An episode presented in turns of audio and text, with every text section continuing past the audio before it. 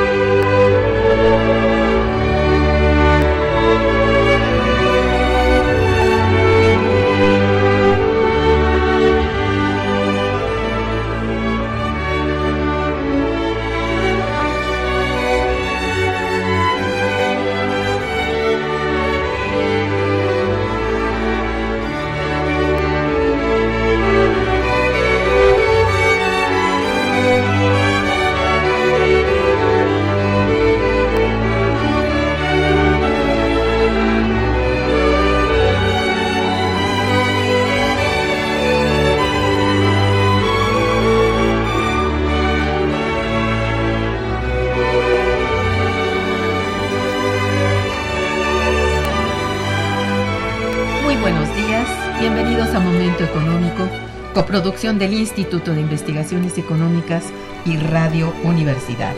Les saluda Irma Mandrique, investigadora del Instituto de Investigaciones Económicas, hoy jueves 16 de enero de 2020.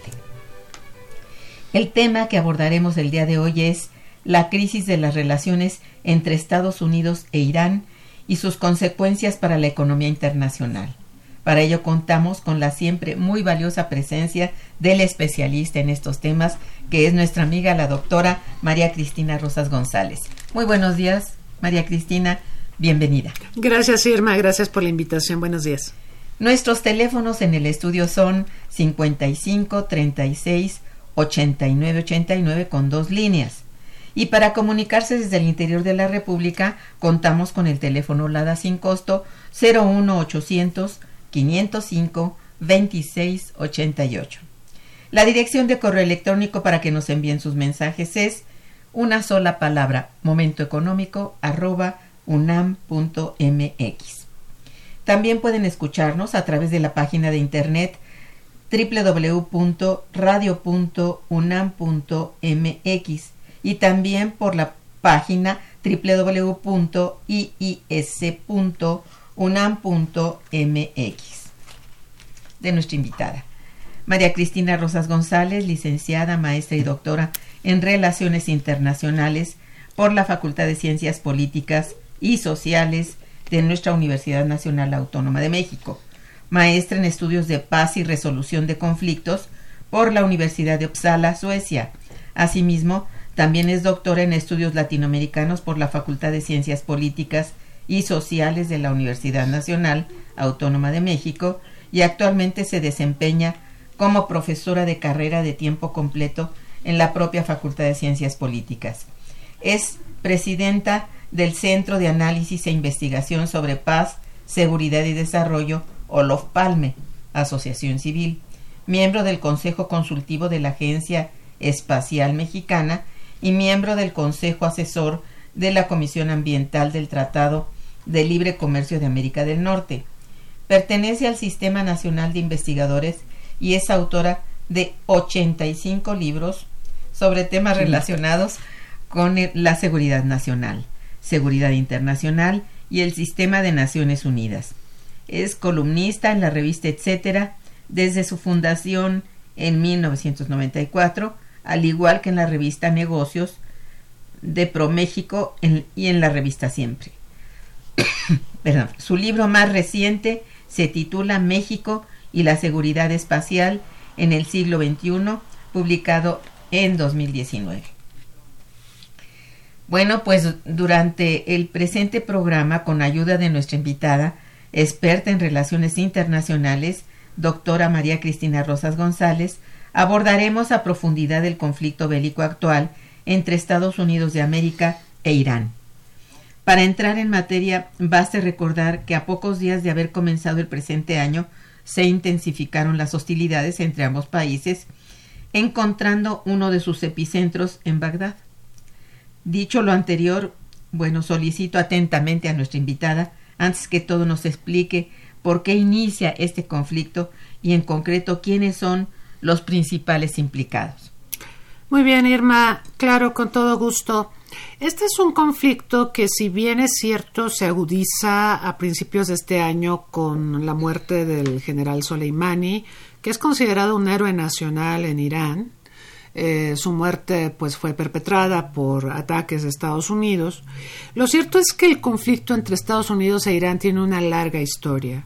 Yo de hecho pues lo ubicaría en el año 79 en el marco de la Revolución Islámica y por supuesto en el 80 cuando se da la crisis de los rehenes en la embajada de Estados Unidos en Teherán. Eh, desde entonces para acá, o sea, estamos hablando de 40 años de conflicto. Hemos visto que las relaciones entre Estados Unidos e Irán tienen diferentes niveles de tensión.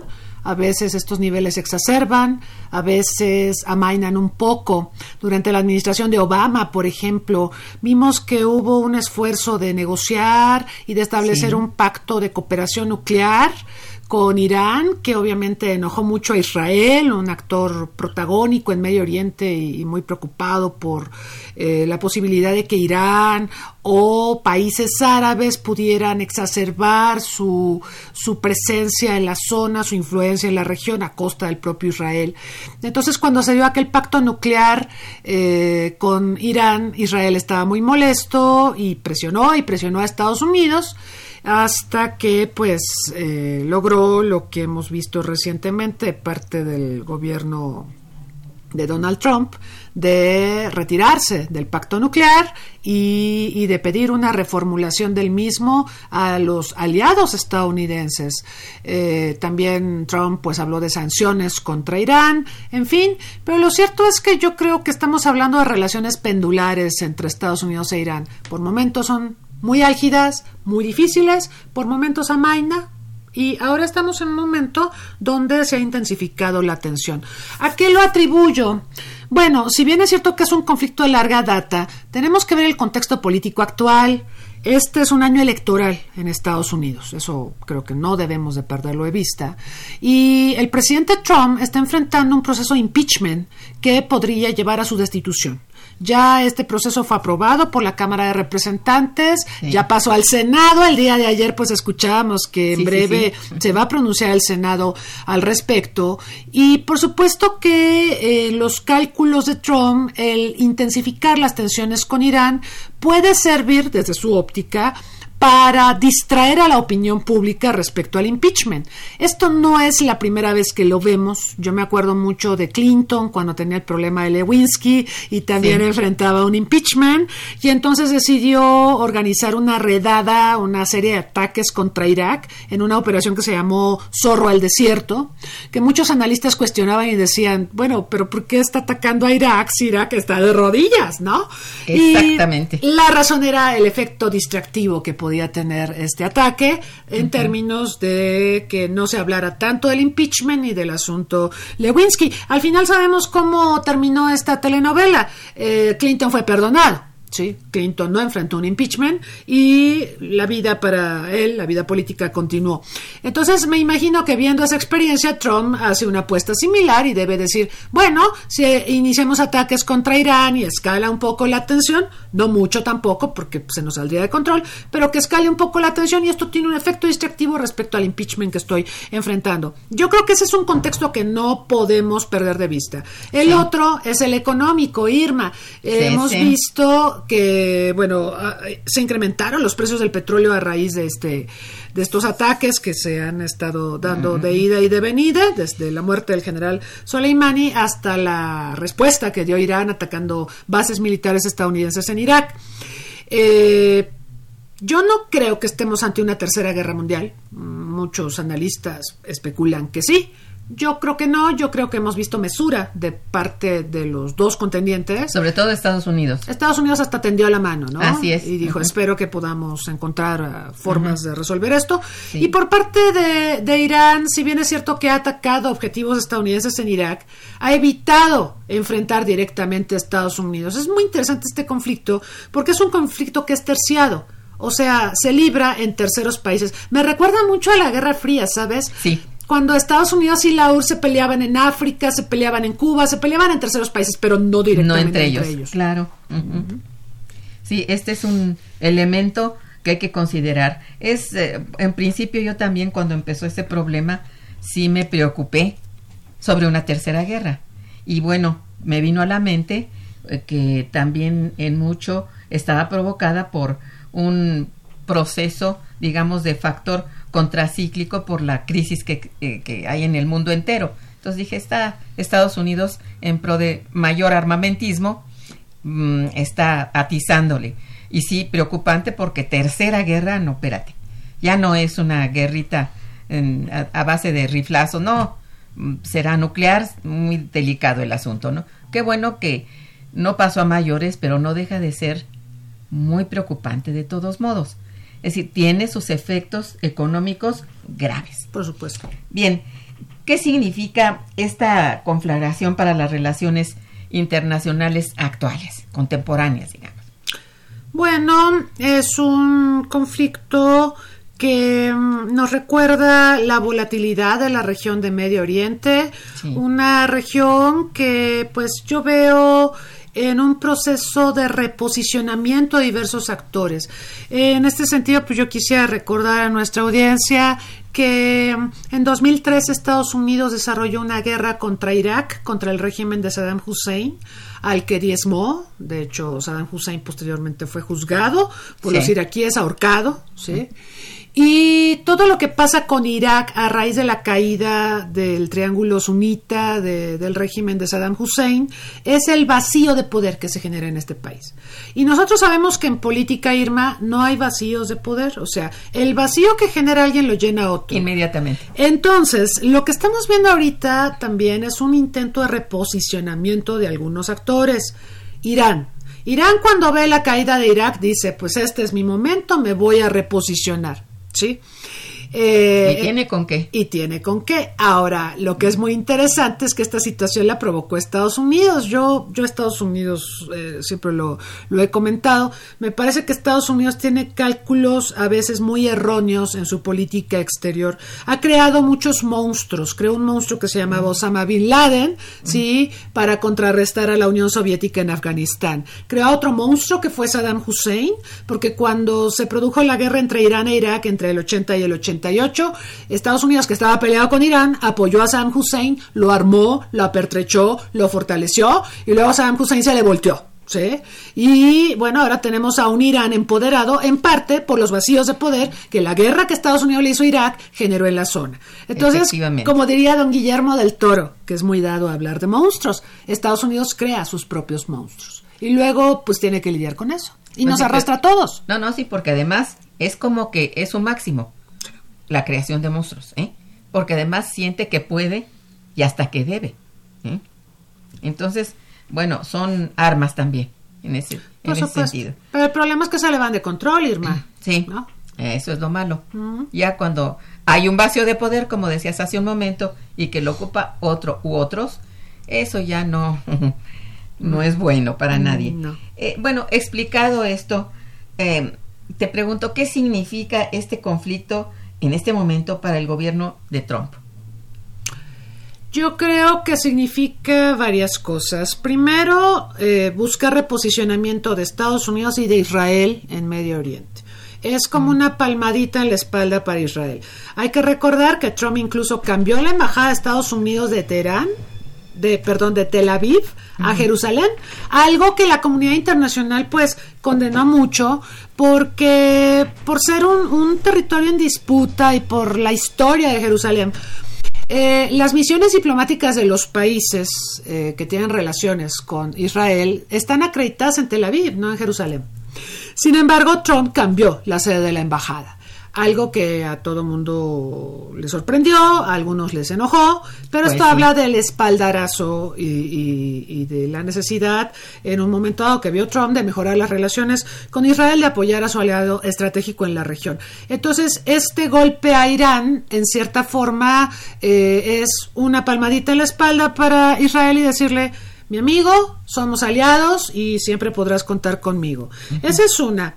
La otra es eh, lo que comentábamos, el impeachment que está enfrentando Trump, la crisis política que podría llevar incluso a su destitución, pero que con los ataques a Irán posibilita la distracción. La gente pues va a estar mirando lo de Irán, muy preocupada. Todos en algún momento nos angustiamos mucho cuando supimos del asesinato del general, que es un héroe nacional en Irán, ¿no? Entonces decíamos va a haber una respuesta bíblica, de proporciones bíblicas para, para esto que acaba de hacer Estados Unidos. Tan solo ver la cantidad de gente que salió este, a protestar por ello. Exacto. Millones, Exacto. no eran miles, millones, Sí, pues ¿verdad? es, es un héroe nacional. Eh, entonces, muchos volteamos a ver eso y nos olvidamos del impeachment. Y este efecto es el que quería generar Trump también dentro de Estados Unidos. Mañosito. Yo creo que esas son las cosas que, que buscó crear. Lo que no anticipó es que el general Soleimani, ya muerto, eh, se convierte en un mártir. Y algo que no ha sido tan analizado, pero yo creo que es importante que veamos, es que en Irán había varias fracturas políticas, había tensiones eh, muy fuertes y la muerte del general lo que hizo fue cohesionar políticamente a los líderes y a la población. Entonces ahorita tenemos a, a un Irán muy, muy cohesionado social y políticamente y ese es un efecto que pues seguramente Estados Unidos eh, tendría que haber anticipado porque le puede generar muchos problemas a propósito de la promoción de sus intereses en la región. Un Irán cohesionado va a tener mejor presencia y mayor orden para Mayor fuerza, ¿verdad? mayor fuerza para promover sus intereses en Medio Oriente. Sí, ciertamente. Pues bien, estamos precisamente en el programa Momento Económico, transmitido a través de Radio Universidad. Estamos conversando con la doctora María Cristina Rosas González acerca de la crisis de las relaciones entre Estados Unidos e Irán y sus consecuencias para la economía internacional. Estamos en esto, vamos a hacer una breve pausa musical, muy bella, y regresamos. Quédense con nosotros. Está escuchando Momento Económico.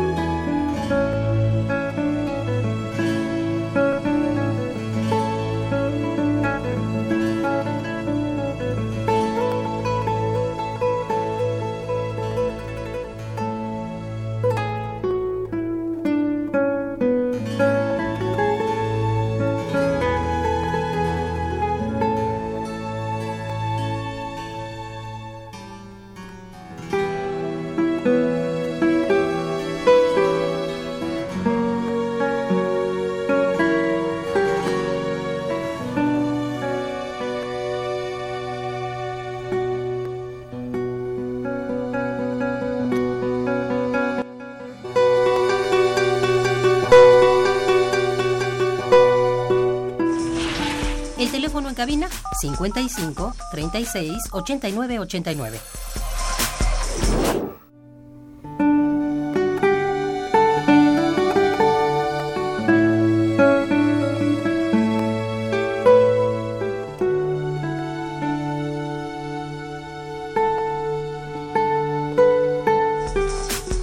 Continuamos en Momento Económico.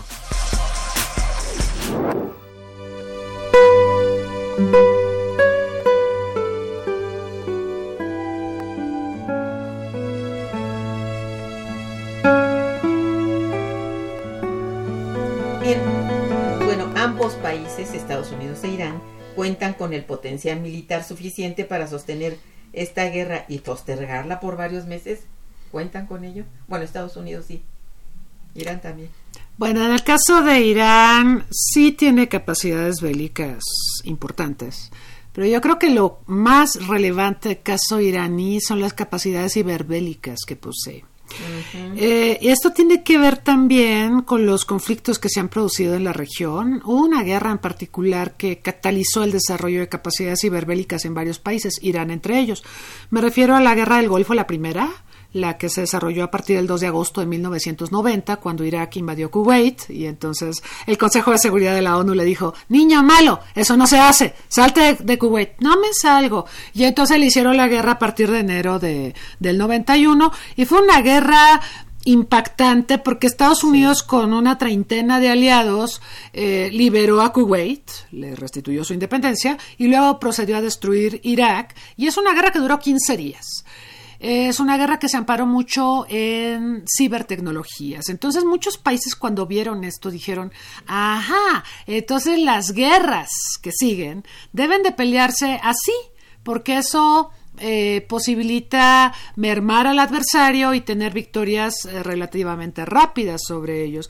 A partir de ahí ocurrieron cosas fascinantes, pero también preocupantes en términos de geopolítica. China Rusia, Irán, Corea del Norte empezaron a desarrollar capacidades ciberbélicas. Hoy estos países son considerados como de los que poseen las capacidades más sofisticadas y hemos visto la letalidad de sus de sus ataques. China ha puesto en jaque a Estados Unidos varias veces con ciberataques, Rusia a varios países de la OTAN y también a a territorios que alguna vez formaron parte de la Unión Soviética, como Georgia, como Estonia. El caso de Irán ha atacado varias veces a Israel eh, y tiene el potencial para atacar a Estados Unidos. Entonces lo que, lo que estamos viendo aquí es un potencial de conflicto, sí, pero de conflicto asimétrico, ¿sí? No es el clásico conflicto donde se van a enfrentar, como decíamos hace rato, frente a frente o de manera eh, regular, directa, con ejércitos, ¿no? Estados Unidos puede usar a su ejército, hacer bombardeos, sus bombardeos quirúrgicos, como él le llama, en fin, pero Irán tiene el potencial de responder con ciberataques que pueden ser tanto o más letales que un ataque físico. Y de esta manera, pues evita una confrontación directa que sería desventajosa. Digo, Irán tiene un ejército importante, pero yo creo que a estas alturas del partido ningún país del mundo puede enfrentar a Estados Unidos, ¿no? En términos eh, simétricos. En conflictos asimétricos, por supuesto. Esa es la idea y yo creo que eso es algo que tenemos que tener presentes porque los ciberataques siempre son importantes no solo por el ataque en sí, sino por la sensación de inseguridad que generan en las poblaciones. Cierto, cierto. Sí, y la gente en general está, bueno, retraída bueno, y esto nos lleva a la siguiente pregunta que es para nosotros central. ¿Cuáles son las implicaciones que este conflicto traerá o ya tiene presente a la economía mundial durante el año 2020, por ejemplo? Bueno, hay varias implicaciones. Por supuesto está el tema energético. Hemos visto una, ligera escalada de los precios de los hidrocarburos. Este es un tema importante porque si nos ponemos a ver las reservas que tiene Estados Unidos y otros países como la propia Rusia, Rusia más en gas que, en petróleo. Pero bastante. pero sí es el primer productor mundial de gas natural y, Estados Unidos pues uno de los principales productores de petróleo. Entonces, obviamente el aumento en los precios de hidrocarburos es, es algo positivo, genera más, más recursos. Digo, México Que está realmente en la lona en política económica y en expectativas de crecimiento, nos viene muy bien porque creo que en la miscelánea fiscal se calculó el precio de barril en 55 dólares y ahorita está en 65. Entonces es un dinerito extra que no nos cae nada mal. Nada más que el problema es que este dinerito extra, pues no habría que usarlo como caja chica, sino introducirlo, digamos, en una estrategia económica para fortalecer. Que haya estrategia, digo, perdón, eh, sí, más bien, más bien. Entonces, eh, sí está el tema energético, pero por otro lado está el comportamiento de economías centrales. Alemania está en recesión, la Unión Europea está pues con esta crisis del Brexit, que ahora parece ser que sí se da, ya vimos que sí. Este, tendría que concretarse a finales, el último día de, este año, de este mes, perdón, y a lo largo del año vamos a ver negociaciones para finiquitar diversos asuntos que es importante que resuelvan Gran Bretaña y la Unión Europea, aspectos comerciales, aspectos financieros, aspectos de acceso a mercados, eh, etcétera. Y esto tiene muy ensimismada la Unión Europea eh, eh, y la tiene estancada respecto a los asuntos globales. Sí, porque por mucho tiempo estuvo como que en, no en retroceso, sino en, stand-by y esto también perjudica mucho. Es como un stand-by permanente, digo, hasta que no se termine de resolver esto, no es parece una telenovela, ¿no? Que si se va, que si no se va. Parece que sí se va. Pero eso perjudica mucho desde el punto de vista precisamente de las relaciones comerciales las estanca horriblemente. Por supuesto. Y esto tiene su impacto general, ¿verdad? Eso deja a la Unión Europea fuera de combate un rato. Luego está China. China, pues sí, sigue creciendo, no a las tasas que solía, o sea, aquellas tasas de dos dígitos, chao, esas ya, ya no existen. Está creciendo, pero de una manera bastante más moderada. India está creciendo, sí pero ¿hasta dónde estas economías de las que estamos hablando? Japón ha estado estancado. Japón le está apostando ahorita, Irma, a las Olimpiadas de verano que va a organizar en Tokio para recibir eh, turismo, inversiones, etcétera, para eh, de alguna forma levantar su economía. Pero lo cierto es que las economías centrales no andan muy bien. Entonces, eh, con esta situación bélica en Medio Oriente, por ejemplo, hay economías centrales que dependen mucho de la importación de petróleo.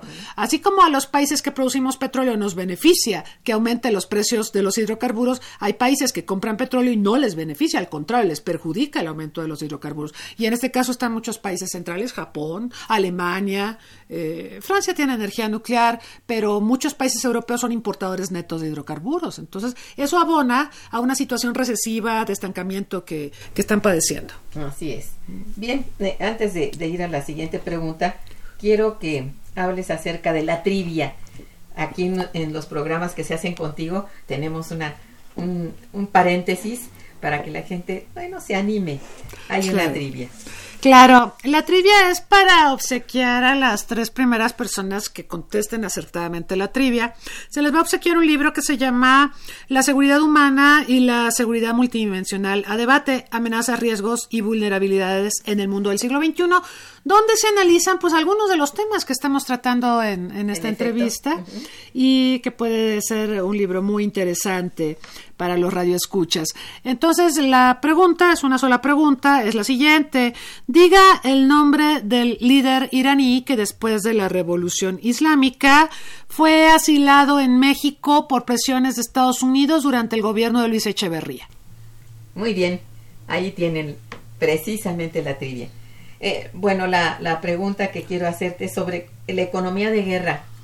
¿Reportará grandes beneficios a los Estados Unidos de guerra? Mira, Irma, yo pensaría que tal vez si Estados Unidos estuviera en recesión, la respuesta sería sí, claro, como em, en otros tiempos, eh, por ejemplo, cuando fue la Gran Depresión Capitalista y se desarrolla la Segunda Guerra Mundial. Pero ahorita la economía de Estados Unidos no está en recesión. Y, y de hecho Trump eh, digo, tampoco está creciendo, que digas, qué bárbaro, cómo crece. No, no, no, está en expansión. No, no está en expansión, pero no está en recesión. Y Trump, hay que recordar que ha desarrollado una política económica muy centrada en lo interno y en renegociar tratados comerciales que, según él, por ejemplo, el Telecan, el NAFTA, fue el peor tratado comercial de la historia y entonces hubo que renegociarlo y pues nos lo enjaretó a nosotros, a los canadienses, y al final pues tuvimos que aceptar. Eh, pero aparte de eso ha habido una política de generar empleos, eh, una, una política de nacionalismo económico que fíjate que le ha funcionado. O sea, mientras ves a Alemania en recesión y ves la crisis de la Unión Europea y ves a un Japón estancado, la economía de Estados Unidos, si bien no ha despuntado espectacularmente, está creciendo a tasas moderadas, muy, muy, muy moderadas. Todos aquellos desempleados que se quejaban ahora tienen empleo. Ahora hay empleos, Eso es muy importante en su aspecto de, elección. Claro. el electorado está calientito para él. Claro, yo hago una comparación entre lo que pasa ahorita con Trump en este conflicto con Irán y lo que pasó con George Bush padre cuando fue la guerra del Pérsico, la primera, aquella que estábamos mencionando cuando Irak decide tragarse a Kuwait. Eh, el momento en que es liberado Kuwait por Estados Unidos y sus aliados y por la rapidez de la guerra y las pocas bajas que tuvo Estados Unidos en este conflicto, llevó a que George Bush papá fuera el presidente más aclamado y con mayor popularidad desde los tiempos de Truman. Dicen que incluso más que Harry Truman, lo cual, wow, wow. Sin embargo, fíjate lo que son las cosas. Cuando Bush padre buscó la reelección, no se religió. ¿Por qué no se religió? Si era más popular que Truman. Ah, porque descuidó la economía. La economía estadounidense entró en recesión y entonces llegó un personaje que se llamaba William Clinton y que dijo, It's the economy, stupid. Ajá. Tienes que poner el acento en lo económico. Y con una agenda que buscaba restituir empleos, eh, fortalecer a la economía nacional, llegó a la presidencia y George Bush papá no se pudo reelegir. Moraleja, it's the economy stupid. Eh, si Trump cuida la economía, ¿sí? no es la política exterior lo que lo va a reelegir es el tratamiento económico, el que genere empleos, el que genere expectativas para el día a día de los estadounidenses. Eso es lo que lo va a llevar a la reelección. Y si me permites añadir, yo creo que sí se puede reelegir si es que el impeachment no prospera, hay que ver qué pasa en estos días, pero si, si el impeachment no prosperara y él fuera candidato eh, de los republicanos una vez más para reelegirse, yo no veo del Partido Demócrata, te soy franca, alguien que le pueda dar batalla, ni Bloomberg, ni ninguno. Este, se ha hablado de, muchas posibilidades. No, yo creo que el Partido Demócrata quedó muy destruido desde 2016, después de lo que pasó con Hillary Clinton. y, bueno, esa es una muy mala noticia para, para Estados Unidos, para el mundo, para nosotros, porque pues vamos a tener a Trump otros cuatro años, four more years, y su permanencia en el poder va a coincidir con toda la presidencia de López Obrador. Entonces, así están las cosas, Irma. Por eso López Obrador es muy cauto. No es algo que nos encante. No nos encanta que diga no quiero conflictos con Estados Unidos porque de hecho eso empodera a Estados Unidos y nos hace como quiere y nos impone un montón de cosas que son bastante humillantes a mi manera de ver. Y eso es lo que me, pone mal, pero a ver, tiene su, su, su, su lado allí que habría que comprender, ¿no? Porque es así. En fin, Vamos a un puente musical para alegrarnos y regresaremos.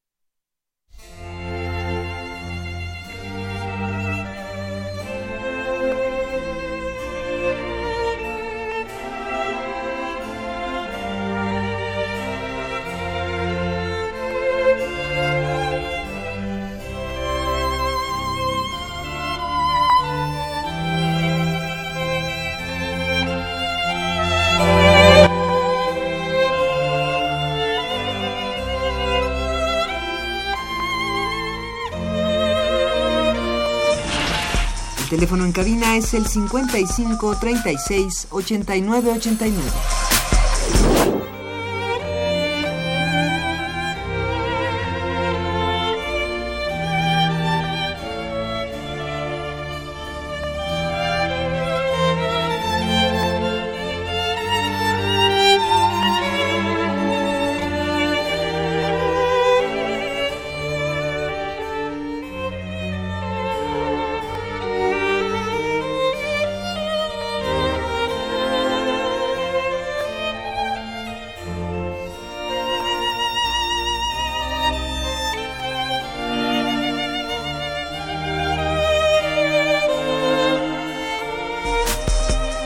Continuamos en Momento Económico.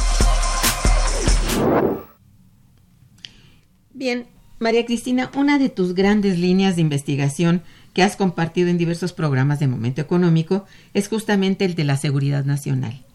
Seguridad nacional e internacional. ¿Qué comentario te merece esta situación desde la óptica justamente de la seguridad?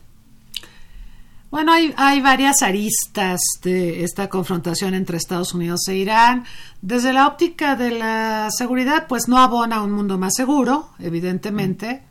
A mí me preocupa también el hecho de que, pues, en esta coyuntura, Naciones Unidas es hecha a un lado por completo cuando nosotros sabemos que es la institución primigenia, que tiene un Consejo de Seguridad abocado al mantenimiento de la paz y la seguridad internacionales.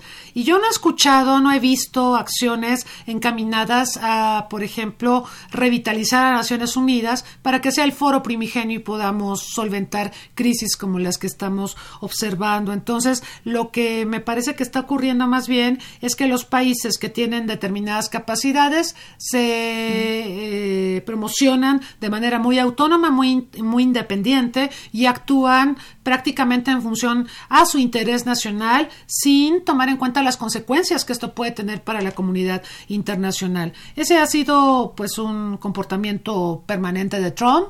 Trump sabemos que su estrategia pues es de provocar de hacer que el adversario se enoje y finalmente de eh, rematarlo, para decirlo pronto. Es alguien que intimida, alguien que amenaza, alguien que se vale de, de la diplomacy, como decíamos, de los twitters, eh, para provocar y, para generar eh, pues incertidumbre, enojo, etcétera. Esa es una estrategia interesante, ¿no? Porque nosotros sabemos que el que se enoja pierde. Y eso le apuesta Trump, a que todos aquellos a quienes se refiere y ataca y demás se enojen, y entonces a continuación viene la promoción del interés de Estados Unidos ante determinados interlocutores. Efectivamente. Ahora, eh, abonando a esta situación de Estados Unidos, Em, de inseguridad internacional y de inseguridad en Medio Oriente, tenemos a otros actores prominentes como Rusia y China que tienen muchos intereses en la región. Eh, lo hemos visto pues en el conflicto sirio, ¿no? Hemos visto pues la actitud de Rusia, la actitud de China y, yo creo que pues estos países también están buscando reforzar su posicionamiento en la región, ¿sí? Eh, ¿Quién ganará? Pues el que sea más hábil, el que pueda hacer los amarres y las componendas políticas de manera más, más eh, acertada. Sin enojarse. Sin enojarse, punto número uno. Pero por otro lado, lo que convenga a Rusia, lo que convenga a China, lo que convenga a Estados Unidos, no necesariamente conviene al mundo. Así es. ¿Consideras que las hostilidades continuarán y el conflicto puede crecer en el corto plazo? Tengo la impresión de que no. Yo creo que lo peor del conflicto ya lo vimos. De este conflicto, de esta coyuntura me refiero. El conflicto decíamos que es de larga data, viene desde el 79, con la revolución islámica, es un conflicto de más de 40 años. Pero digamos, esta coyuntura, donde digamos el punto más alto es el asesinato del general Soleimani, yo creo que ese fue su punto más alto. La reacción de Irán al atacar bases militares de Estados Unidos en Irak es bastante mesurada. Y ya escuchamos a Trump, él tendió la mano y él eh, dijo que no eh, desarrollaría grandes hostilidades contra Irán. Se pronunció por sanciones, dijo que iba a aplicar sanciones renovadas. Mm. Eh, y también invitó a sus aliados a replicar estas sanciones y a reformular también lo que sería el pacto nuclear con Irán. Irán anunció por su parte que se va a retirar del que va a explorar la posibilidad de retirarse del Tratado de No Proliferación de Armas Nucleares, algo que es una pésima noticia, porque él es parte, a diferencia de Corea del Norte, él sí es parte del Tratado de No Proliferación de Armas Nucleares. Irán no tiene armas nucleares, pero esta crisis podría eventualmente generar condiciones para que lleve adelante la iniciativa para buscar la posesión de armas nucleares. Así que eso sí preocupa mucho. Este año, Irma, 2020, es el año en que vamos a tener una conferencia revisora del Tratado de No Proliferación de Armas Nucleares. Es una conferencia revisora que se hace cada cinco años y eh, lo importante de esta conferencia es que históricamente se ha caracterizado porque hay una conferencia exitosa y la que se desarrolla cinco años después fracasa. Y actualmente eh, estamos en un escenario donde eh, las expectativas de que fracase son muy altas, no solo por lo que ha dicho Irán de que se podría retirar del Tratado de No Proliferación, sino también porque Estados Unidos e Israel han descarrilado cualquier posibilidad de crear una zona libre de armas de destrucción en masa en Medio Oriente. Y para ponerlo más feo todavía, en 2015 la conferencia revisora fracasó. Es la primera vez, Irma, desde que tenemos las conferencias revisoras del TNP, que vamos a tener dos consecutivas fracasadas. Dos conferencias revisoras fracasadas. Pésimo. Pésimo. Nos tiene que importar. México es un campeón del desarme. Claro. México ha pugnado siempre por solución pacífica de las controversias y por reforzar el sistema de no proliferación nuclear. Somos los padres del Tratado de Tlatelolco. Así y es. esta es una pésima noticia para Sí. 2020. Pisotear el tratado realmente. ¿no? Exactamente. Bien, pues tenemos muchas llamadas. Es lo que Permíteme que te, Sí. te voy a empezar a plantear cada una. Mira, eh, don Humberto de Ita felicita a la invitada y al programa. Dice, es bastante ilustrativo de la política y la economía el programa y cuenta con un gran equipo de trabajo a quien felicito. Muchas Es cierto, gracias. es cierto. Felicita a la invitada por su enorme labor y trabajo. Gracias. Bien, pues muchas gracias. Este Javier Mayo también felicita a la invitada y al programa. Gracias. Dice, el programa tiene una gran variedad de temas económicos que tienen gran interés, pero la sociedad, para la sociedad, dice, que tienen gran interés para la sociedad. Los felicito. Que siga con tanto éxito y que la cuarta transformación no afecte el desarrollo del programa. I hope so. Sí, eso esperamos. Sí. Bueno, Ernesto Quintana también felicita a la invitada y al programa. ¿Habrá próximamente un dictador en el área o es otro conflicto más entre Estados Unidos e Irán? Otro dictador en el área, yo creo que las cosas están dadas para que así suceda, pero también creo que se están moviendo muchas piezas para evitar que ocurra, ¿no? Entonces, vamos a ver qué sucede, ¿no? En Irak no creo. Irak está en la lona, Irak está sumamente debilitado, la caída de Hussein pues realmente fue un golpe muy duro. Es, es difícil que Estados Unidos permita que surja una gran figura ahí, pero hay que observar la región, hay que observar qué pasa con Arabia Saudita, hay que observar qué pasa en Libia, en Egipto, hay que ver el conjunto regional y, y veremos qué equilibrios o desequilibrios se generan a raíz de lo que estamos viendo actualmente. Sí, pero es difícil hablar de un de un líder este así que surja en este es momento. difícil, Sí, es difícil, es difícil. No, no creo que lo dejen. Bueno, no sé, Eh, pero Sí, no, no creo tampoco. No, todo lo que ha hecho Estados Unidos ha sido para debilitar regímenes poderosos, ¿no? En todo el mundo. O En sea, todo el no mundo. solo estamos hablando de Irak, o sea, en Afganistán lo, lo, lo han aplicado así. En Libia, Libia la destrozaron, sí. Ah, cómo este, no, sí. Gaddafi cayó, este, en Egipto lo mismo, entonces eh, yo creo que se está buscando que haya grandes liderazgos que pudieran desencadenar, por ejemplo, hablando de los árabes, no de Irán, porque pues Irán es, es Persia, pero hablando de los árabes que surgiera o resurgiera el movimiento panárabe, ese que vimos con Nasser, por ejemplo, Sí. ¿no? Sí. Eh, y que puede ser un gran problema para Occidente. Eso se busca Y sí no, podría ser, bueno, que no ocurra. ¿no? no. Bueno, América Suárez también felicita a la invitada y al programa. Gracias. Eh, bueno, aquí dice, la respuesta es el Shah de Irán. Bien. Y se lleva Un un, libro. libro. Muy bien. Muy bien. Eh, aquí también eh, Sandra Pineda también felicita a la invitada y al programa, gracias. También, bueno, creo que se lleve el libro. Dice, ¿cómo se desarrolla a- cómo se desarrollan ahora las guerras? Enfrentamiento directo o qué otras estrategias implementa Estados Unidos? La respuesta es, es el Shah de Irán. Bien, se lleva otro libro, ya son dos, queda Ya son uno. dos. Entonces, ¿cómo se desarrolla ahora? ¿Cómo se desarrollan las guerras? Ya lo estabas pergeñando Sí, desde el principio. Hay una tendencia a, a la- a las guerras asimétricas, al conflicto asimétrico, a la estrategia de conflicto asimétrico. Están pasando cosas muy interesantes ahora con la tecnología, el uso de drones, por ejemplo, Irma. Sí. Le gusta mucho a Estados Unidos el uso de drones y de hecho experimentaron un boom durante la administración de Obama porque te limitan la posibilidad de que sacrifiques a pilotos aviadores cuando sea derribada su nave y, y te evitas el problema de la familia y de los deudos y de indemnizarlos y todo esto. En cambio, si te tiran un dron, bueno, no pasa de que si es un dron muy caro, pues ni modo, ¿no? Pero es una máquina.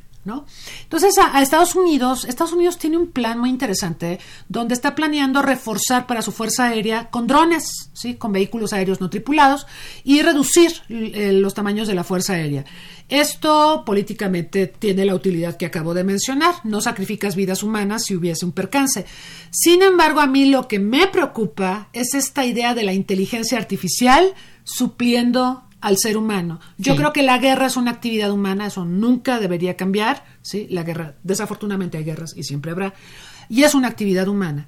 Y dejar todo automatizado a drones que nosotros decimos, ay, los drones son muy inteligentes porque hacen lo que tú les dices sí, y- y, no cuestionan órdenes, perdón. Pero ha habido drones que han fallado, drones que han mermado, diezmado comunidades civiles que no eran beligerantes y este tipo de percances son cotidianos. Entonces, aguas con la idea de, de la tecnología, aguas con el uso de vehículos aéreos no tripulados y en general de la inteligencia artificial, que sí puede ser buena para el día a día de las sociedades, pero tiene sus bemoles y sus asegúnes. Y por otro lado está pues lo que comentábamos de la ciberguerra. Eh, las grandes guerras creo que ahora se están librando en el ciberespacio. que tampoco es así como para aplaudir. No. Es muy, muy, muy, muy peligroso. Pero Muy en fin. grave. Raúl Pineda también te felicita y felicita al programa. Gracias. Dice, ¿qué hará Rusia ante estos acontecimientos? Y dice, la respuesta es el Irán. Listo, ya están los tres libros ya. Ya ¿eh? están. Ya. Muy bien.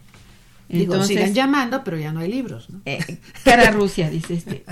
¿Qué hará Rusia? Rusia yo creo que sale muy fortalecida porque, pues obviamente no ha habido mucho apoyo a, a Trump en esta empresa de, de llevar la guerra contra Irán a niveles más altos.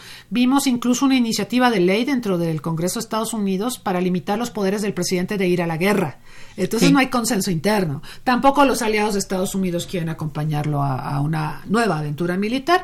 Entonces todo eso debilita a Estados Unidos y a su relación con los aliados, a los que de todas maneras han ninguneado mucho y los ha insultado mucho. Ya ves que a la OTAN le achaca que es cara y que Europa no paga lo que debería pagar, que el peso económico Ya le perdió Estados todo el respeto. Sí, y entonces los europeos dicen, ah, bueno, así va a ser, así nos vas a tratar. Y, y también en Europa cayó muy mal, Irma, que Trump, en lugar de, de aplaudir a sus aliados, o si no aplaudirlos, estrechar relaciones con ellos, se fue a reunir con, con el líder de Corea del Norte. O sea, vas y te reúnes con el enemigo y nos vienes a insultar a los aliados. ¿Qué te pasa? Entonces, ha habido muchas fricciones de ida y vuelta entre Trump, la OTAN, entre Trump y Japón. Entonces, hay un tema de un tratado de libre comercio Estados Unidos-Japón que, bueno, ha provocado mucho escosor en, en las relaciones bilaterales. Entonces, eh, ante esto, la postura de Trump y de Estados Unidos se ha debilitado en el mundo y uno de los grandes ganones en esta coyuntura es Rusia. Sí, porque es parece tan tan variable en su en sus decisiones que no tiene que ver realmente con bueno, digamos una posición seria y, y hasta peligrosa, es más peligrosa ese devaneo, ¿no? Claro. Es es muy peligroso porque da a conocer el carácter bueno, siempre Incierto. criticable e incierto de este señor, ¿no? Sí. En fin.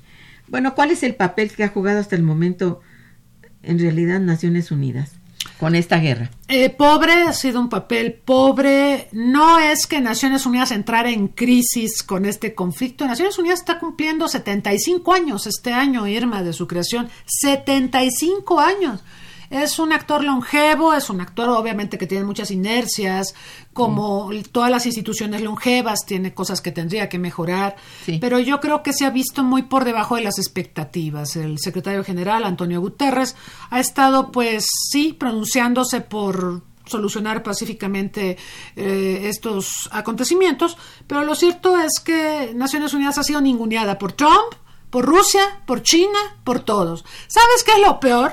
México va a buscar ser miembro no permanente del Consejo de Seguridad One More Time en 2021 y 2022. Y yo me acuerdo cuando fuimos miembros del Consejo de Seguridad y estalló la guerra contra Irak. ¿sí? Y las presiones de George Bush sobre Vicente Fox. Vicente Fox, tú te acuerdas, no, no es este invento mío. Se tuvo que operar la espalda para no contestarle las llamadas a, Bush, ¿sí? Porque eran tales las presiones para que aceptáramos una resolución que autorizara hacer la guerra a Irak que México no podía firmar, porque México no puede firmar esas cosas. Entonces, si ya tuvimos eso, si ya lo vivimos y vamos de vuelta al Consejo de Seguridad, que porque hay la decisión de que México debe estar de manera más continua en ese órgano máximo de Naciones Unidas, Simplemente yo permito recordarle a la gente que hace política exterior que este tipo de cuestiones como el conflicto en Irán, la situación de Irak, la situación en Afganistán, los conflictos en los países africanos son pan de cada día en Consejo de Seguridad y México necesita tener una postura y no ha tenido una postura en este conflicto. México no se ha pronunciado por solución pacífica de las controversias. Esa ha sido siempre nuestra bandera. Y ahora nos hemos Todo visto... se evade. Eh, sí, evasores, ¿no? Eh, eso no es conveniente, porque si vamos al Consejo de Seguridad, señores, hay que tener un plan y hay que tener claridad en política exterior. Y no la hay, exactamente. no la hay. Sí. Bien, Felipe López eh, te felicita y felicita al programa. Gracias. Agradece los temas que el programa trae a la población. Son de gran interés. Muchas gracias. Eh, Rebeca Aldama también felicita a la invitada. Dice, es la doctora Cristina, una excelente investigadora de la UNAM es una experta en la materia, sin duda. Yo también lo digo.